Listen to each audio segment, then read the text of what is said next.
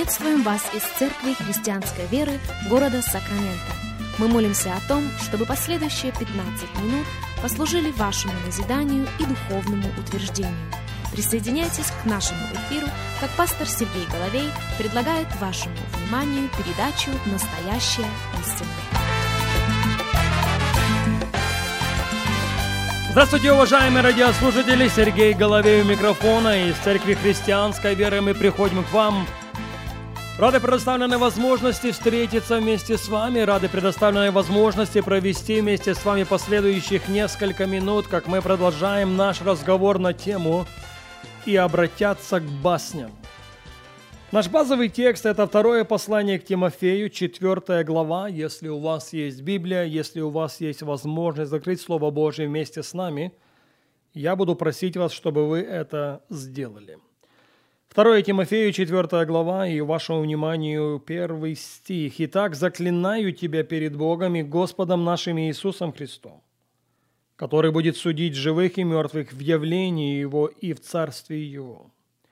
Проповедуй Слово, настой во время и не во время. Обличай, запрещай, увещевай со всяким долготерпением и назиданием. Ибо будет время, когда здравое учение принимать не будут, но по своим прихотям будут избирать учителей, которые льстили бы слуху, и от истины отвратят слух и обратятся к басням. Собственно, на втором полустишии четвертого стиха мы в большей мере фокусируемся. 2 Тимофею 4.4. «И от истины отвратят слух, и обратятся к басням». Уже замечено было на предыдущих эфирах, что существует огромнейшая разница между первым и вторым посланием к Тимофею. И для этого есть свои причины. Первое послание к Тимофею было написано в то время, когда молодой служитель переживает сезон духовного роста, личного и корпоративного.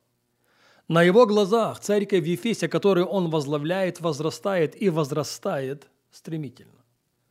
Возрастает духовно, возрастает количественно, возрастает во влиянии.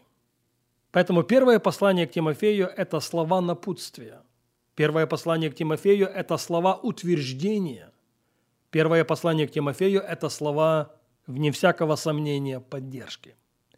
На время написания второго послания церковь в Ефесе переживает очень серьезный спад.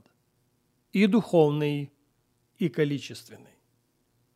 Апостол Павел очень сильно обеспокоен этим, находясь в узах.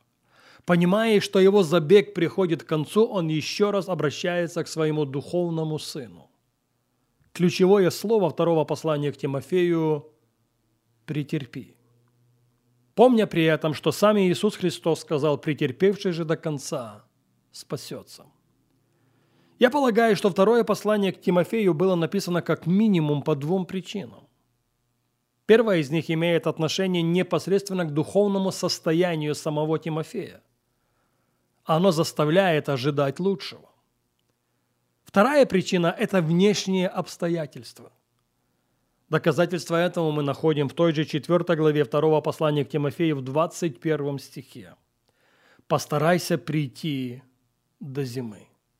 Тимофей, сделай все, что ты можешь сделать для того, чтобы нам увидеться до зимы. И ссылка по заключению многих исследователей Священного Писания не имеет ничего общего к сезону года. Она имеет отношение к духовному климату. Апостол Павел усматривает стремительное приближение зимы, поэтому очень сильно хочет увидеться с Тимофеем. И по сути наш базовый текст – это разговор о том, что является признаками изменения духовного сезона. Что является признаками приближения зимы? 2 Тимофею 4.1. «Итак, заклинаю тебя перед Богом и Господом нашим Иисусом Христом, который будет судить живых и мертвых в явлении Его и царствии Его». Первый признак изменения духовного сезона.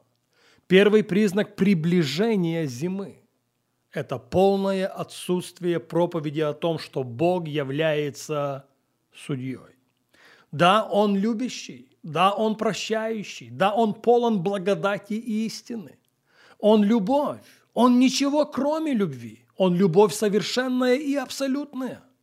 но вместе с этим Он является и любящим судьей, который будет судить не только мертвых, говорит апостол Павел, Он в равной мере будет судить и живых. Во втором стихе он продолжает «проповедуй слово, настой во время и не во время, обличай, запрещай, увещевай со всяким долготерпением и назиданием». Тимофей, не уклоняйся от своей ответственности. Обличай, запрещай, увещевай, но во главе всего должна быть бескомпромиссная проповедь Слова. Проповедуй Слово.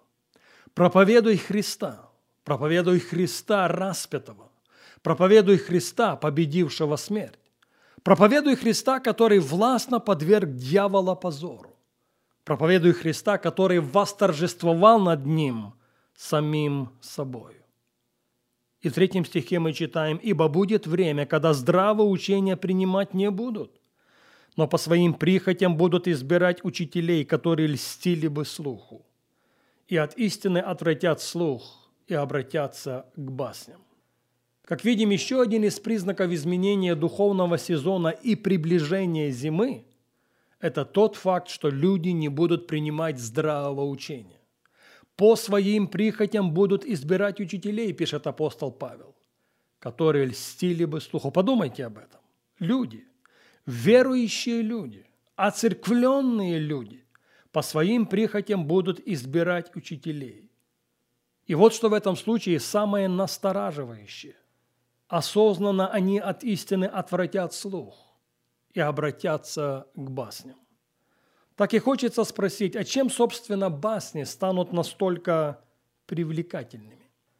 Я хочу продолжение нашего разговора предложить небольшой список русских сказок или басен из десяти топовых или самых главных. В этом списке сестра Аленушка и братик Иванушка, Иван-Царевич и Серый Волк, Баба-Яга, Репка, Курочка-Ряба – ну и, конечно же, всем известный колобок. Никому не секрет, что объединяющим фактором всех сказок и басен является сенсация. Я повторю это еще раз. Объединяющим фактором всех сказок и басен является сенсация. И, к огромнейшему сожалению, очень многие христиане сегодня сенсационно ориентированы. И это настолько же разрушительно для духовного роста человека, как разрушительные конфеты для здоровья ребенка. Иисус Христос очень сильно обличал людей, которые во время Его земного служения искали сенсаций. Иоанна 6 глава, 26 стих. И Иисус сказал им в ответ, «Вы ищете Меня не потому, что видели чудеса, а потому, что ели хлеб и насытились. Другими словами, вам не нужен Я, вы в поисках очередной сенсации. А служение Иисуса Христа, по сути, это урок за уроком. Как избегать сенсаций. И он очень хорошо продемонстрировал это. Помните, что мы читаем о нем в Евангелии Матфея в 12 главе? Последовало за ним множество народа, 15 стих. И он исцелил их всех. Подумайте только. Все присутствующие на собрании в тот день были исцелены, и Христос запрещает им говорить о нем.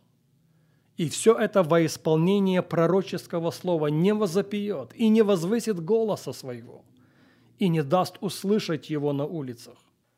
Друзья, заканчивая сегодняшний эфир, есть смысл сделать ударение на то, что новозаветнее служение – это служение Духа. Оно направлено на внутреннее преобразование человека. Да, сенсация ласкает слух. Сенсация порождает эйфорию. Сенсация погружает человека в свой виртуальный мир. Сенсация отрывает человека от реальности и вместе с этим лишает его преобразующей силы, силы, изменяющей его изнутри.